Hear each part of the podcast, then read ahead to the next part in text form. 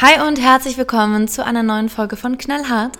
Heute geht es um Quickies, also heute ist ein Quickie-Thema, denn wir hatten letztes Mal die Eifersucht und vor allem krankhafte Eifersucht im Thema und im Gespräch vor allem. Und da haben wir uns ein bisschen länger verquatscht und deswegen dachten wir, wir fassen euch hier einmal nochmal ganz kurz und knapp zusammen, was eigentlich so die Eifersucht ist, vor allem die krankhafte eben und was man dagegen tun kann. Und da wünsche ich euch jetzt heute ganz viel Spaß dabei. Ja, wie zeigt sich krankhafte Eifersucht? Eifersucht ist eine Mischung verschiedener Gefühle und Verhaltensweisen.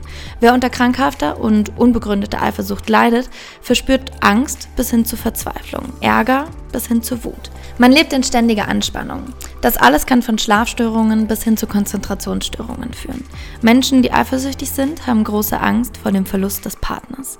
Diese Angst lässt sie eifersüchtig reagieren verleitet sie dumme Dinge zu tun, wie dem Partner hinterher zu spionieren, seine Sachen zu durchwühlen, einfach nur um, meistens unbegründet, Hinweise für einen potenziellen Rivalen zu finden. Die häufigste Ursache für Eifersucht ist die Unsicherheit über seinen eigenen Wert und die eigene Attraktivität.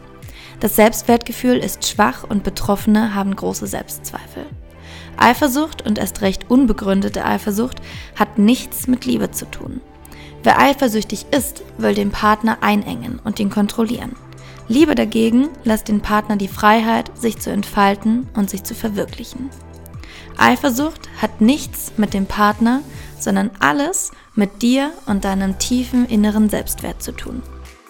Was tut man nun also gegen krankhafte Eifersucht?